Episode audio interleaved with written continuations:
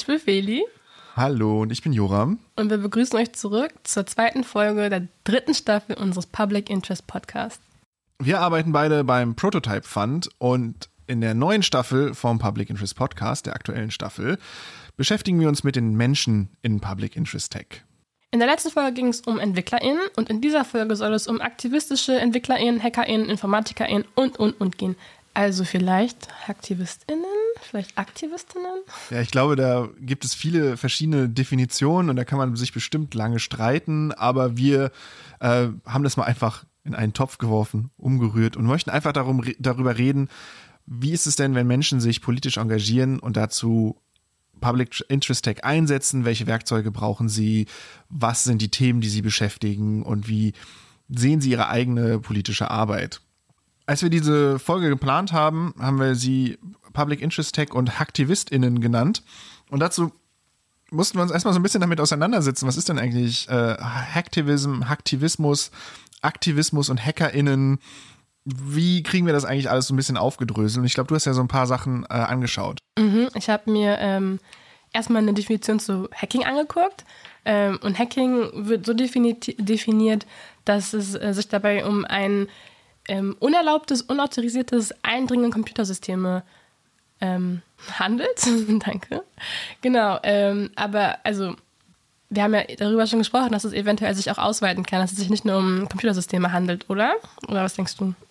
Es kommt auf jeden Fall ursprünglich daher, wenn man sich anguckt, was so die, mhm. die ersten Hacker oder ersten Hacks waren. Das waren, glaube ich, immer Computersysteme. Ich glaube, mittlerweile wird es oft noch weiter gefasst und nicht so eng nur auf Computersysteme gesehen, sondern glaube, was ich immer mal wieder so gehört habe, ist diese, dieser Gedanke von Spaß am Gerät. Man, man schaut sich technische Systeme an und versucht die zu reverse engineeren, zu verstehen, Sachen damit zu machen, die eigentlich nicht gedacht sind, dass man die damit machen kann.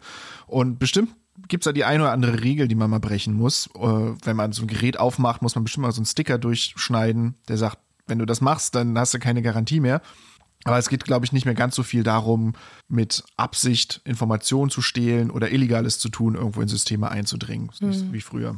Ich glaube, also ich glaube, diese, dieser, dieser Aspekt von irgendwo eindringen, wo es nicht vor, äh, was nicht geplant ist, also ne, wo jetzt irgendwie nicht eingeladen wird, dazu einzudringen, ich glaube, das ist schon noch äh, ein Aspekt von Hacking. Aber genau, ich glaube, diese Motivation oder diese Idee dahinter, immer was Böses damit zu tun, ist auf jeden Fall ähm, anders. Ich meine, wir sagen ja nicht ohne Grund so, hey, ich habe einen neuen Hack oder so. Ne? Ja. Also, genau. genau. Aber zu Aktivismus kommt dann ja auch noch Aktivismus dazu. Und ich meine, Aktivismus, ich glaube, ähm, also vor allem wir, wir sind halt in Berlin. Berlin ist eine sehr politische Stadt. Ich glaube, wir wissen irgendwie alle so ein bisschen, was Aktivismus ist. Aber wenn du jetzt einer Person erklären müsstest, vielleicht deinen Kindern erklären müsstest, hey Papa, was ist eigentlich Aktivismus, was würdest du ihnen dann sagen? Ich glaube, ich würde sagen, das ist das äh, zielgerichtete Handeln, um bestimmte Dinge zu erreichen, meistens äh, politische Ziele zu erreichen. Da müsste ich jetzt erstmal erklären, was sind politische Ziele, das sparen wir uns heute mal. Aber es geht eben darum, zielgerichtet Dinge zu beeinflussen und ich glaube, wir wollen heute vor allem darüber reden, wie das ist, wenn man zielgerichtet Dinge aus so einer Technologiesicht beeinflussen möchte. Und dazu haben wir uns auch eine Expertin geholt, die sich damit gut auskennt, und zwar Kalisi. Kalisi ist äh, Informatikerin im IT-Sicherheitsbereich. Sie ist außerdem Sprecherin im Team des Chaos Computer Clubs zum Thema Chatkontrolle und hat sich mit Joram unterhalten, was sie in Brüssel getan hat. Ähm, genau, ich war in Brüssel letzte Woche und es ging natürlich ganz überraschend um die Chatkontrolle.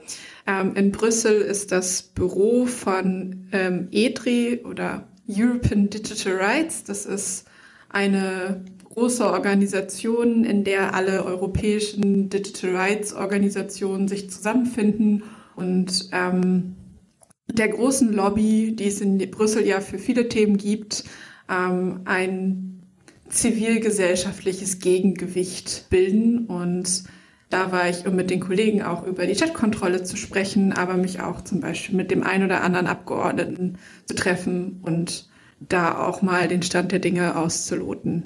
Was ist denn deine Rolle? Du hast jetzt schon angesprochen, dass du im CCC aktiv bist und bei EDRI. So ein bisschen hast du ja auch schon erklärt, was das für Organisationen sind, aber was machst du denn da genau? Also ich bin beim CCC oder im Chaos Computer Club für die Leute, die die Abkürzung nicht kennen, ähm, tatsächlich im Sprecherinnen-Team und ähm, der CCC ist Mitglied bei EDRI Und zusammen mit Kantorkel, den man aus dem ein oder anderen Datenleak kennt, ähm, vertrete ich den CCC auf der europäischen Ebene bei EDRI. Genau, aber also das ist sozusagen meine Rolle. Eigentlich bin ich eine Sprecherin wie alle anderen Sprecherinnen, die es so gibt, auch und habe halt nur einen europäischen Themenschwerpunkt sozusagen. Würdest du dich selber als Aktivistin bezeichnen? Ich ähm, fremdel ein bisschen mit diesem Begriff, aber mir ist auch noch nichts Besseres eingefallen. Einer meiner Professoren stellte mich neulich als Internetaktivistin vor. Das fand ich dann irgendwie doch ziemlich gruselig. Ähm, aber ich, ich kann, glaube ich, nicht abstreiten, dass ich Aktivismus mache. Ähm, aber ja, ich finde irgendwie Aktivistin ich weiß nicht, irgendwie muss man, müssen wir uns da mal irgendwas Besseres. Ich bin die zivilgesellschaftliche Lobby. So kann man das vielleicht sagen. Bevor wir jetzt ein bisschen auf das Metathema kommen, was Public Interest Act und Aktivismus miteinander zu tun haben, würde mich interessieren, was, worum es denn geht bei dem ganzen Thema Chatkontrolle bei euch. Ähm, wir haben in der Einleitung ja so ein bisschen was dazu gesagt, was die Chatkontrolle ist, aber mich würde es nochmal von dir interessieren. Was ist das Problem und wie ist euer, was sind eure Forderungen, diesem Problem zu begegnen? Also das ganz grundsätzliche Problem von dieser Chatkontrollengesetzgebung ist halt, dass sie einfach unheimlich weit gegriffen ist und ähm, dass es eine Regulierung ist, die auf Technologie aufbaut, ähm, die es noch gar nicht gibt und das Ausmaß dieser ganzen Regulierung ganz einfach eine anlasslose Massenüberwachung von allen bedeuten würde. Und ähm, wir natürlich auch noch wieder diese ganzen Themen wie ähm, Netzsperren, ähm, Upload-Filter, alles, was wir irgendwie die letzten zehn Jahre schon gesehen haben, mit auf dem Tisch haben, die auch ohne irgendwelche grundrechtssicheren Schutzmaßnahmen gefordert werden, ähm, eingesetzt werden. Und ganz kurz gesagt, das ist einfach dieser Versuch, ein komplexes gesellschaftliches Problem mit einer einfachen technischen Lösung ähm, zu erschlagen, der einfach nicht funktionieren wird, aber für viele Politikerinnen so ein kleines Traumbild ist. Und was wir ganz konkret fordern, ist halt diese komplette Gesetzgebung zurückzunehmen, denn sie würde so Kindern gar nicht helfen, da ähm, wir auch von Kinderschutzorganisationen sehr häufig hören, dass es einfach ähm, in dem Bereich ein extremes ähm, Ressourcenproblem gibt, dass die ganzen Organisationen nicht richtig gefundet sind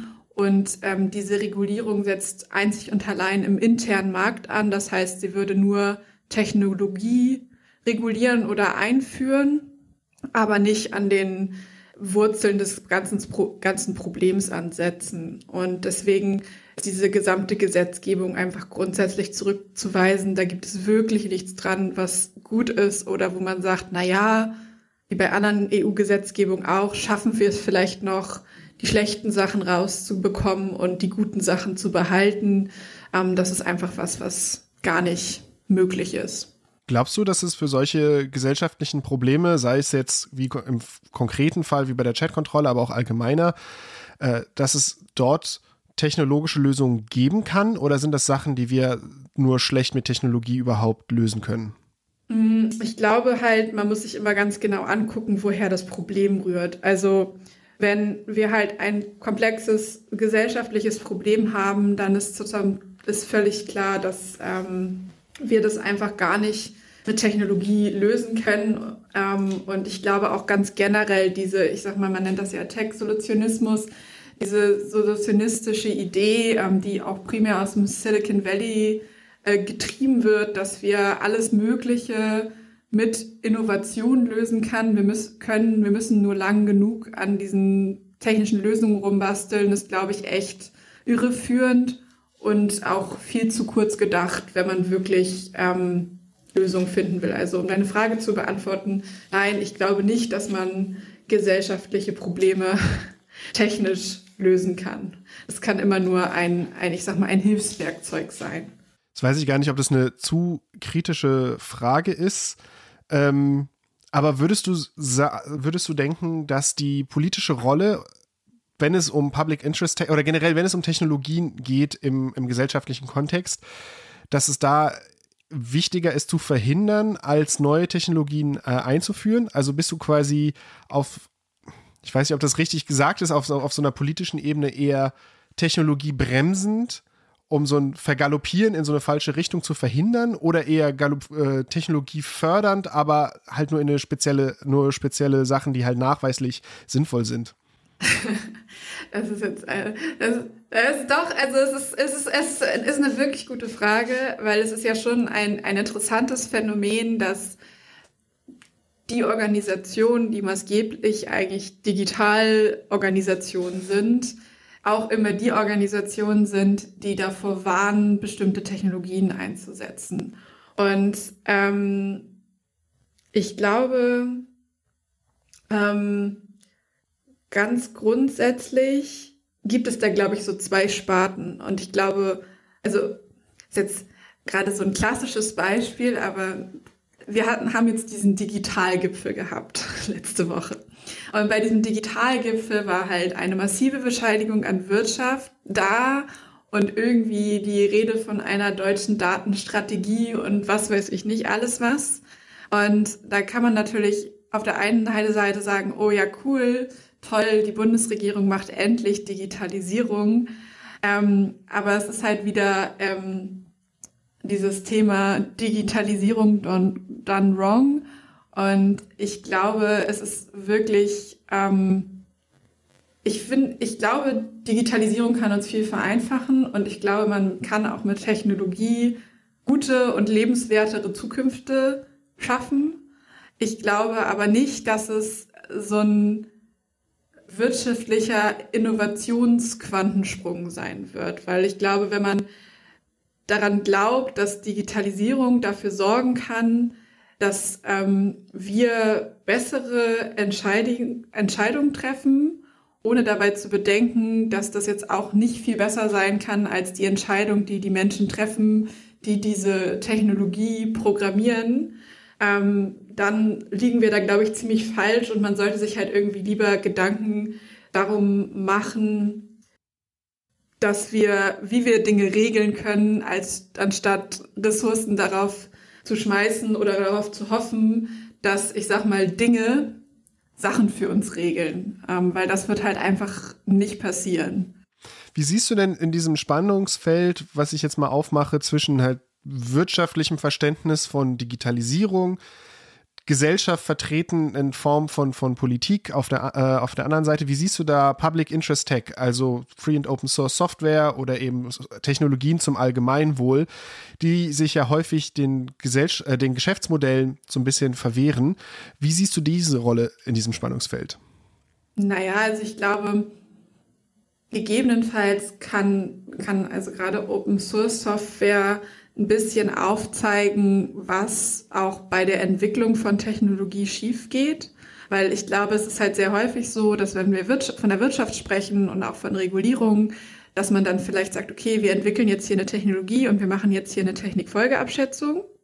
Ähm, und dann setzen wir einen Haken auf unserem irgendwie Bogen, den wir jetzt gerade abarbeiten. Das gefällt irgendwie den Unternehmen gut, weil sie irgendwie sind rechtlich abgesichert. Den Entwicklern der Unternehmen gefällt es auch gut, weil jetzt haben sie irgendwie den Haken für Ethik gemacht.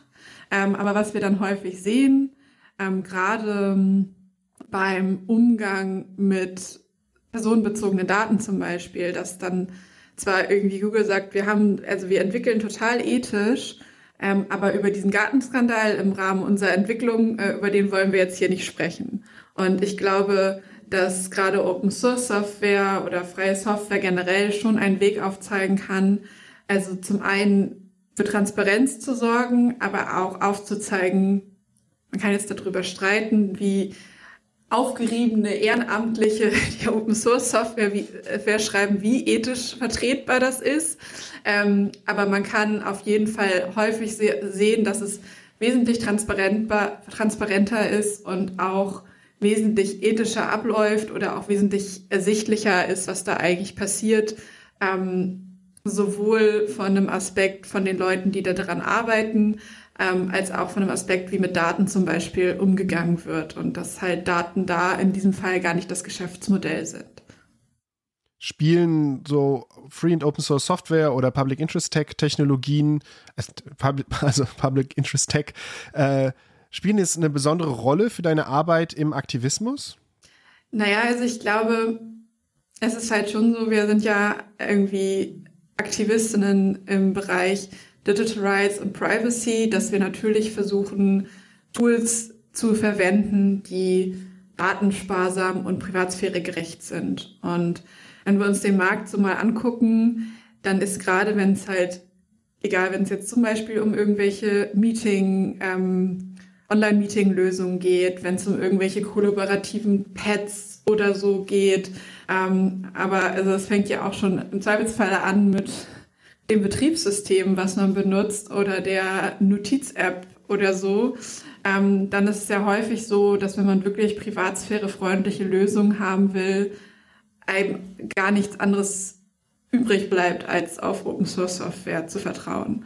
Ähm, das ist natürlich ein unheimliches Privileg, glaube ich, weil ähm, gerade im Privacy-Bereich haben wir mit sehr viel Tech-Knowledge, sage ich mal so, zu tun. Das heißt, die meisten Leute haben halt dieses Setup, während halt für andere Aktivisti sich vielleicht diese Option gar nicht so bietet, weil die halt wirklich ein Ressourcenproblem haben und ähm, vielleicht immer noch dieses Konzept verinnerlicht haben von Open Source Software ist äh, nicht so benutzerfreundlich oder nicht so stabil oder wie auch immer. Aber ich glaube, das ähm, ist schon ein ganz wichtiger Faktor, gerade wenn man kritischen Aktivismus macht, wo man auch darauf angewiesen ist, dass die Dinge halt äh, vertraulich bleiben, dann nicht noch irgendwie dem Tech-Giganten im Zweifelsfalle trauen zu müssen, sondern schon sehr genau zu wissen, was da im Hintergrund passiert. Und ich glaube, das hat auch einen sehr empowernden Effekt, wenn man so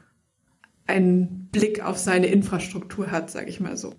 Würdest du sagen, dass Public Interest Tech an sich schon Aktivismus ist, also die Arbeit daran, die Entwicklung, die Verbreitung, äh, vielleicht sogar schon die Nutzung davon, weil man ja dadurch aktiv Daten nicht an große Konzerne weitergibt zum Beispiel. Würdest du das schon als so ein Mini bis also ja, wenn ich es nutze, so ein Mini-Aktivismus beschreiben oder wenn ich es eben äh, entwickle, ist das schon Teil von Aktivismus oder würdest du das trennen? Also ich glaube halt das zu nutzen und vielleicht darüber aufzuklären, ist nochmal so ein, ein sehr kleiner Rahmen, aber es ist schon, schon ein, also ich sehe das immer mehr als so Selbstermächtigung, als, als Aktivismus. So wirklich, okay, ich benutze eine Technologie, bei der ich sogar die Chance habe, auch zu verstehen, was dahinter steckt, weil ich glaube, das ist ein Faktor, den, der, der für viele sehr erschlagend ist. Also so dieses Narrativ von, naja, also Technik so komplex und ich kann die gar nicht verstehen, hinzu, okay, ich benutze Technologie, die ich auch verstehe und damit fühle ich mich automatisch viel sicherer.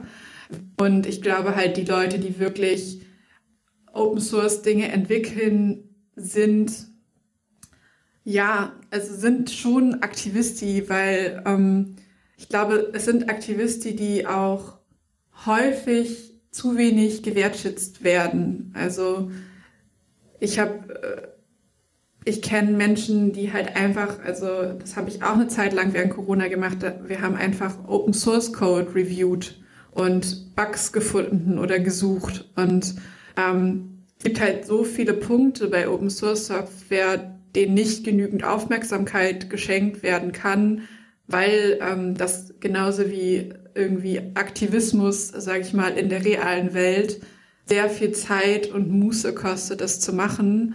Und ich glaube, das muss halt anerkannt werden, dass diese Strukturen geschaffen werden. Und das ist aber, finde ich, immer ein schmaler Grad.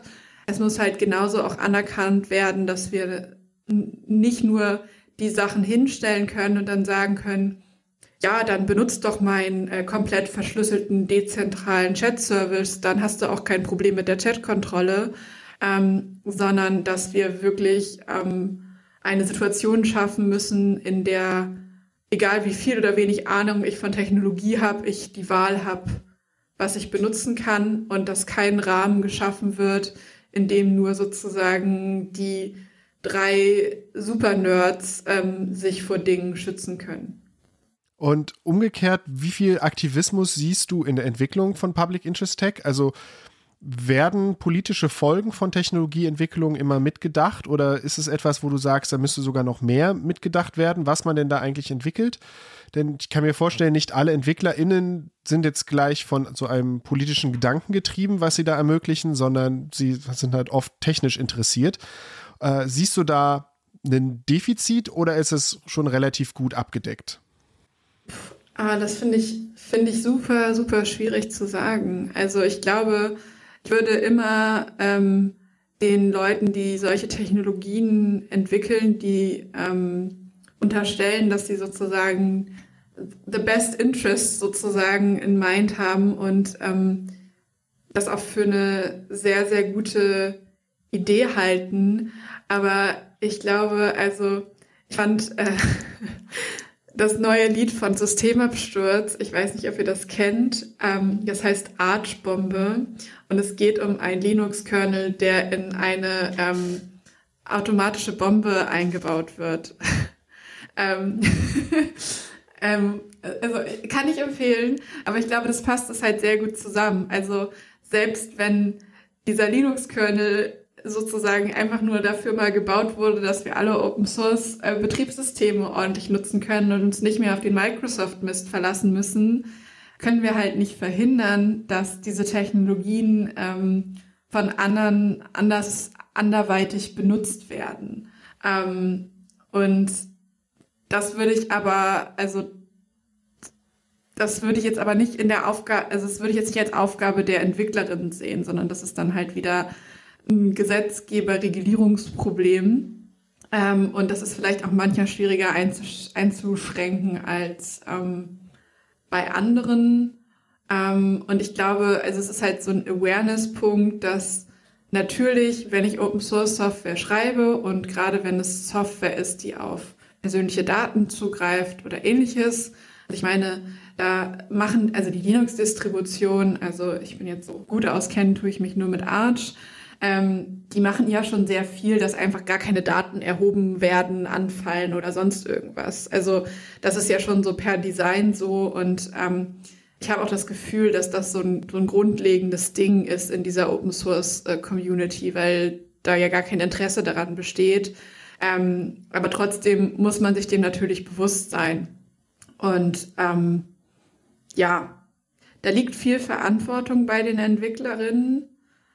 Ob man das jetzt irgendwie einschränken kann, weiß ich nicht. Ich glaube, was man nur machen kann, ist, und das ist ja ein Riesenproblem, gerade bei allen Regulierungen, die wir machen, Open Source Software auch mitzudenken. Also es ist halt immer so, dass wir immer wieder Regulierung vom, von der EU oder auch von, von der deutschen Regierung sehen, die einfach völlig außer Acht lassen, was mit Open Source Software ist und die auch einfach nicht verstanden haben, was das Problem sein könnte. Und ich glaube, das ist so ein Zusammenspiel, was man vielleicht spielen muss zwischen den Leuten, die diese Software bauen und den Gesetzgeberinnen, die versuchen eigentlich gute Dinge zu regulieren und dann irgendwie doch über drei Enden wieder es schaffen, Open Source Software in irgendeiner Form zu treffen.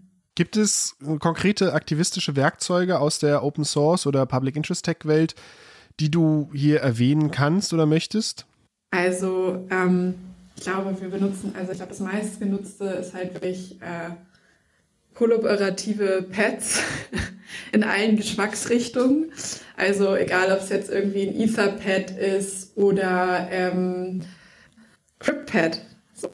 Ähm, das sind, glaube ich, so diese, alles, was so kollaborative Werkzeuge sind, sind, glaube ich, so wichtigsten. Und ähm, mein persönliches Lieblingstool, ich weiß nicht, ob ihr es kennt, ähm, ist tatsächlich Zettler. Das ist eigentlich, ähm, ja, Mac-User kennen Obsidian, das ist so ein bisschen so ähnlich. Zettler hat noch ähm, für alle Leute, die auch gerne mit LaTeX arbeiten, noch so sehr nice Features, um irgendwelche ähm, Quellen äh, in, BIP, also in Bibliotheksfilen zu strukturieren. Das ist tatsächlich äh, mein äh, ausgelagertes Gehirn und das speichert alles in Markdown. Deswegen kann man es gegebenenfalls auch irgendwie auf einer Git-Lösung seiner Wahl einchecken, wenn man das gerne möchte. Ähm, aber das ist, glaube ich, so mein ähm, persönlicher Kasten an Tools, die ich am meisten benutze. Welche Rolle spielen für dich denn öffentliche Förderung von Public Tech Aktivismus oder Public Interest Tech in, im Allgemeinen? Also ich muss wirklich sagen, ich finde es, also ich kann, ich kann den Namen nicht nie aussprechen. Ähm, deswegen macht euch bereit, ähm, den, also jegliche Projekte, also so wie den Sovereign Tech Fund? Der Sovereign Tech Fund, Dankeschön. Ich äh, verspreche mich da nur regelmäßig. Ähm, Finde ich tatsächlich wirklich großartig und das, was ich auch von, von den Personen gehört habe, die wirklich ähm, gerade Open Source Software ähm, entwickeln, sind die große Freunde davon und ähm, sehr glücklich darüber, dass ähm, erkannt wurde, dass solche Projekte auch unbedingt gefördert werden müssen.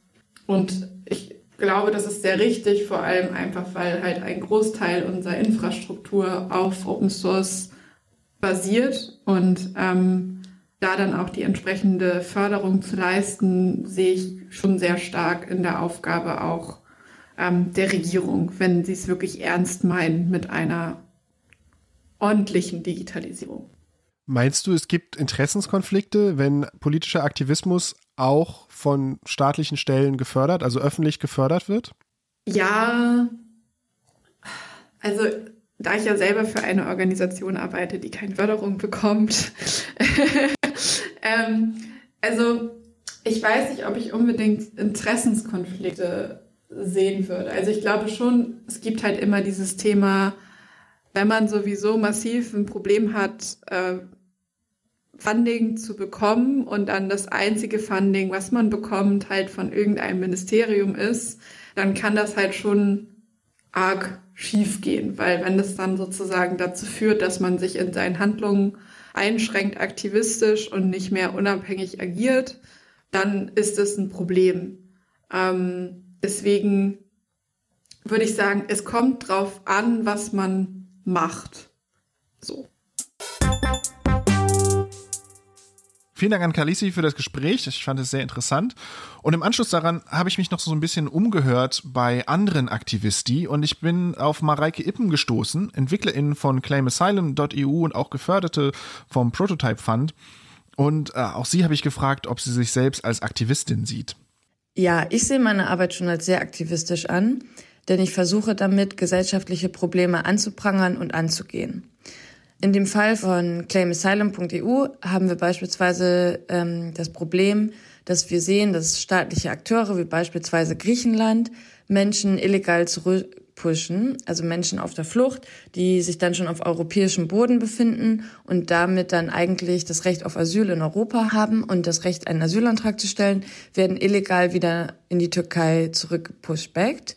Und dem möchten wir mit unserer Web-App was entgegensetzen. Menschen können halt online einen Asylantrag stellen und wir versuchen eben damit ihnen dieses Menschenrecht auf Asyl zu gewähren. Und gleichzeitig zeichnen wir eben auf, ähm, wenn illegale Pushbacks stattfinden, um dies öffentlich zu machen und damit die griechische Politik zur Verantwortung zu ziehen. Und dann wollte ich von Mareike noch gerne wissen, welche Rolle für sie Public Interest Tech spielt in ihrer aktivistischen Arbeit. Public Interest Tech spielt für unseren Aktivismus schon eine große Rolle, da es halt eine Vielzahl an Tools gibt, die als Open Source Software zur Verfügung stehen, ähm, die wir dann nutzen können, anpassen können. Und gerade im politischen Aktivismus macht man sich nicht nur Freunde, sondern eben auch Feinde. Und daher ist es uns vor allem wichtig, dass wir die Sicherheit über unsere Daten haben und hosten Services eben selber und ähm, setzen da eben dann auf Open Source Software. Ja, danke Mareike für deine Inputs. ClaimAsylum.eu ist eins unserer vielen geförderten Projekte, die eben auch politisch aktiv sind. Ähm, darunter haben wir noch andere Projekte, wie zum Beispiel Box Tribute, die helfen, äh, Hilfsgüter vernünftig zu verteilen, haben dafür Infrastruktur gebaut. Ähm, wir haben Civil Maritime Rescue Coordination Center, was im Bereich der Seenotrettung tätig ist. Und äh, Decide, da geht es um Bürgerbeteiligung. Was sind denn deine Gedanken nach, den ganzen, nach dem ganzen Input, den wir jetzt hier bekommen haben, Jura? Also ich glaube, eines der interessantesten, äh, der interessantesten Punkte, den äh, Kalisi auch gemacht hat, ist dieser Gedanke, dass dieser Tech-Solutionismus uns nicht richtig weiterbringen wird und dass Aktivismus politischer Aktivismus im Bereich Technologien oft bedeutet, dass man Sachen verhindern muss, dass man sowas wie jetzt eben in der Chatkontrolle, dass man äh, Eingriffe in die Privatsphäre proaktiv verhindern muss. Was ich zuerst so ein bisschen ähm, kontraintuitiv fand, weil ich halt dachte, als wenn man sich für Technologie begeistert und aktivistisch ist, dann möchte man, dass man mehr Technologie an mehr Orten verwendet wird. Und das gehört sicherlich auch teilweise dazu. Aber häufig genug in den letzten Jahren haben wir eben genau das Gegenteil gesehen, dass wir Sachen als Zivilgesellschaft verhindern mussten, gerade wenn es eben um Einschränkungen in der Privatsphäre ging mit technischen Mitteln, wo man eindeutig darauf hinweisen oder da, darauf hinarbeiten musste, bestimmte Technologien eben nicht einzusetzen. Ja, ja, da stimme ich dir auf jeden Fall zu. Ich ähm, habe auf jeden Fall, also ich muss auch dazu sagen, ich habe durch 2020 auch irgendwie noch die Verbindung von Aktivismus und ähm, Technologie besser verstanden, weil ich meine, das war jetzt vielleicht ein bisschen nicht so auf einem hohen Niveau, wie wir das hier bei uns beim Prototype Fund haben, aber überhaupt zu sehen, dass man aktivistisch durch Technologie sein kann, war für mich ein, ein neuer Gewinn ähm, eine neue Erkenntnis. Ich bin auch noch sehr jung, ne? deswegen ich darf noch viel lernen. Nein, alle dürfen noch viel lernen. Aber genau da war ich sehr ähm, erstaunt und dann ähm, eben auch, was Kalisi angesprochen hat, dass ähm, Public Interest Tech in der Nutzung zum Aktivismus ist einfach Selbstermächtigung. Also alle Entwickler, EntwicklerInnen, vor allem auch in Open Source oder im Public Interest Tech, sind eben Aktivisti und dass Technologieentwicklung auch einfach Teilhabe bedeutet und dass wir einfach einen weiteren Raum haben, in dem wir uns noch mehr Space claimen können. können. Das finde ich ähm, irgendwie sehr schön. Ich finde, da hatte ich so einen gedanklichen Shift irgendwann bei mir. Weil vorher war halt Technologie nur so konsumieren, ne? Und jetzt ist es irgendwie immer noch Konsum, aber so, ich kann voll mitentscheiden. Mhm. Möchtest du noch sagen, was in 2020 äh, denn da passiert ist? Ist es, meinst du, die Black Lives Matter? Ja, ja, genau. Ja, also genau, in 2020 ähm, durch Black Lives Matter und durch den, durch den Tod oder durch die Ermordung von George Floyd und dann der ganze Aktivismus, der irgendwie über Social Media passiert ist und wie man sich dann da so organisiert hat und einfach zu sehen, ich meine, Social Media das ist halt wirklich auch eine Konsumplattform, ne? Also das ist nicht gebaut, um sich zu organisieren, aber zu sehen, wie gut es funktioniert hat, auf so einem niedrigen Niveau einfach so quasi einen Flyer zu posten. Ich meine, so passiert das im echten Leben ja auch. Ne? Du siehst einen Flyer irgendwie mit Postern, was halt früher, das ist halt irgendwie Instagram.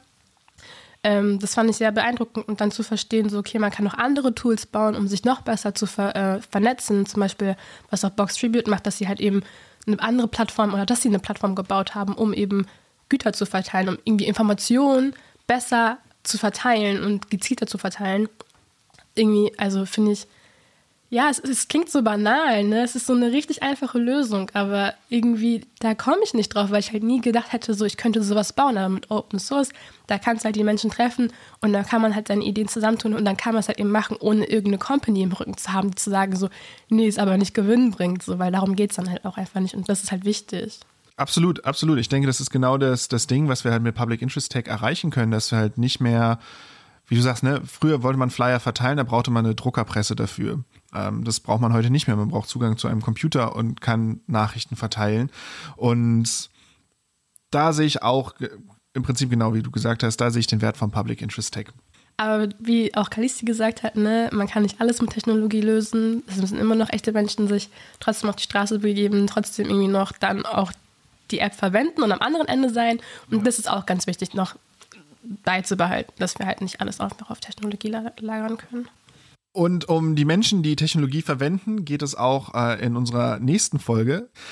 In der nächsten Folge sprechen wir über Public Interest Tech und UX-DesignerInnen. Was macht eigentlich Software gut oder schlecht zu benutzen und welche Bedeutung hat das für die Menschen, die mit Public Interest Tech interagieren? Da freuen wir uns sehr auf das nächste Gespräch. Das findet ihr in der nächsten Folge. Falls euch die Folge gefallen hat, folgt uns auf Mastodon, Twitter, besucht unsere Homepage oder abonniert unseren Newsletter, der erscheint alle zwei Monate. Dann verpasst ihr nichts. Die Links dazu findet ihr genauso wie alle anderen Links von den Projekten, die wir angesprochen haben in der Folge, unten in den Show Notes. Außerdem, wenn euch der Podcast gefallen hat, dann freuen wir uns riesig über eine Bewertung, bei welcher Plattform auch immer ihr diesen Podcast hört. Tschüss! Ciao.